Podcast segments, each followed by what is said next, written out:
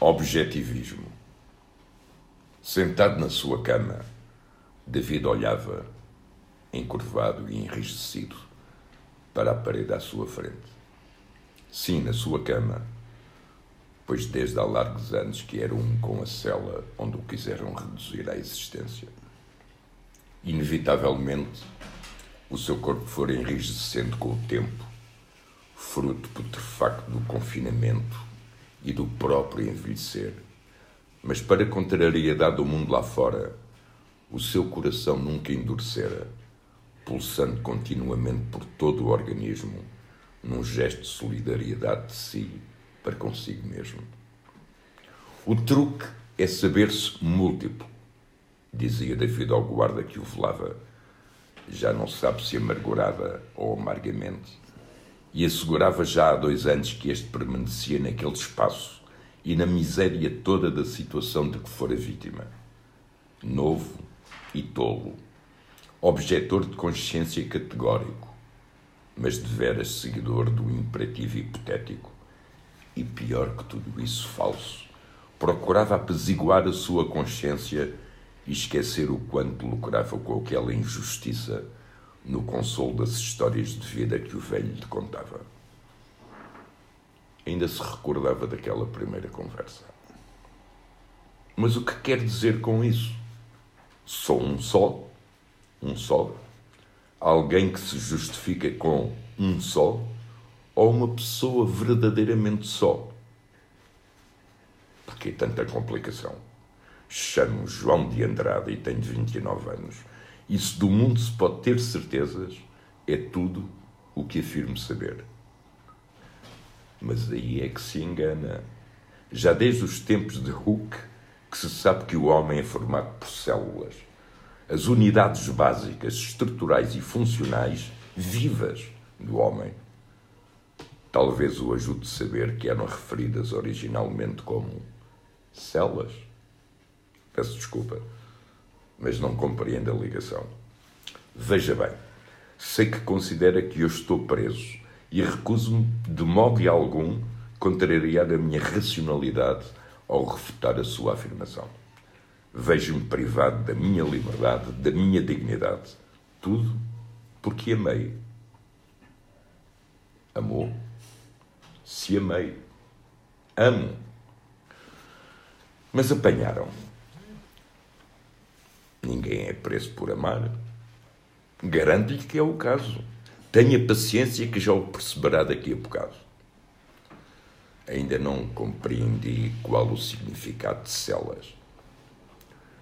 O homem é, no plano material, um animal enclausurado pelo seu corpo. Apetites, sensações. Mas há o poder pensar-se e discernir os atos Ninguém me retira essa liberdade intrínseca. Não porque não queiram, mas pois não permito. É dissidente da utopia, depreendo. David crescera numa família com ligações muito próximas ao regime. Recordava-se de se sentar ao colo do pai, ao piano, e tentar atrapalhadamente acompanhar o hino nacional com o arranjo que o pai lhe havia feito. Era belo, mas as suas palavras tiveram repercussões desumanas. Ainda sente um aperto no peito quando se lembra que a música, a música dos Moreno, pudera ser responsável por despedimentos, famílias exiladas e um número não quantificável de desaparecimentos, que são o mais cruel dos eufemismos para a morte. No seu caso, pôde experienciar a brutalidade da realidade através da censura do seu livro e consequente estrutura e encarceramento que advieram do seu gesto. Ainda se lembra de como tudo começara.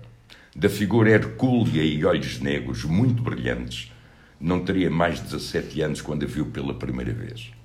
Sempre tivera apreciado o facto do seu piano estar colocado junto da janela de modo a que pudesse ver o belo jardim que se encontrava fora de casa. Os Moreno sempre prezaram por estar de boas relações com todo o bairro, pelo que não era pouco usual deparar-se com um casal a passear de mãos dadas ou com crianças a jogar à apanhada à meio da lição. Aquele dia, contudo, marcá-lo-ia para o resto da vida. Loira, esbelta, de olhos azuis, a rapariga que vislumbrava aparentava ser a representação do ideal petrarquista, destoando apenas na robustez do seu físico e na seriedade que emanava do seu semblante. David sentiu-se impulsionado para ela de imediato, conseguindo apenas, no meio de um ardor no peito e de uma repentina sequidão na garganta, silabar uma pergunta: Como é que te chamas? Verdade. E quando a verdade sorriu para ele, David soube que a amava. Foram-se então conhecendo ao longo do ano que se seguiu. Para seu grande espanto e, sobretudo, incredulidade, a sua amada detestava a utopia e recusava a viver-se de acordo com os seus princípios. Como é que te consegues orientar então? Pela razão, claro está. E isso o que é? E assim, as suas tardes eram passadas em diálogos e esboços que David anotava sem decoro no seu caderno. Por que insistes em fazer isso todos os dias? Para não me esquecer de ti.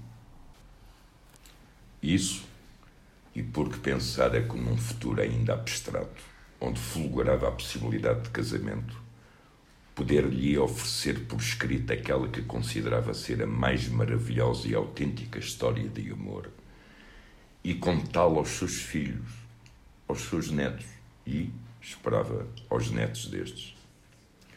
Com o passar do tempo, os serões familiares em que se brindava ao regime foram se tornando cada vez mais insuportáveis para David.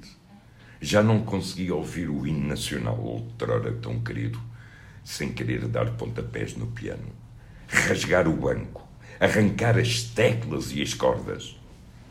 Agora que sabia do certo e do errado e da importância da fundamentação, não conseguia continuar a viver de acordo com uma fachada.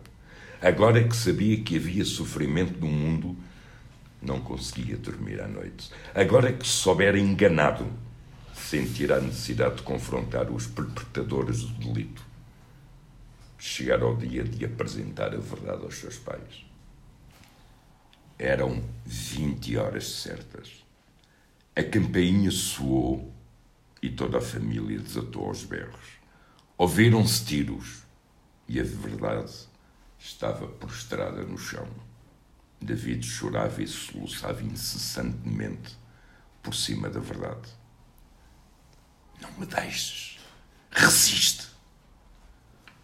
Pegou nela em um pé de cabra que encontrara à porta da garagem, já que não houve tempo para mais preparações, e fugiu dali a uma velocidade que nunca soubera possível, pois com a adrenalina toda resultante daquela situação, a sua amada parecia-lhe bastante leve. Sabia por onde se tinha de dirigir, para a editora mais perto que conhecia. À chegada, poisou a sua namorada num banco de jardim perto do estabelecimento, empalidecendo ao verificar que o seu vestido branco estava agora tingido de rubro. Eu sou rápido, aguarda. Mas, amor, não sabes que eu não posso morrer? E quando a verdade sorriu para ele, despoltou em David uma tal fúria que o fez despedaçar os vidros daquele local completamente com o seu pé de cabra. Ao retornar para a sua amada, verificou que ela já não estava lá. Não ficara surpreso. Aliás, compreendera tudo. Sabia o que tinha de fazer entrou na loja, transcreveu tudo o que tinha no caderno para o computador e passou o resto da noite no processo de gestação literária. Daí adveio um só exemplar, que escondeu por debaixo do assento do único sofá existente na sala de espera. No retorno, contudo, deparou-se com um agente da polícia estatal à frente do computador. Conseguia ver pela janela que estava cercado.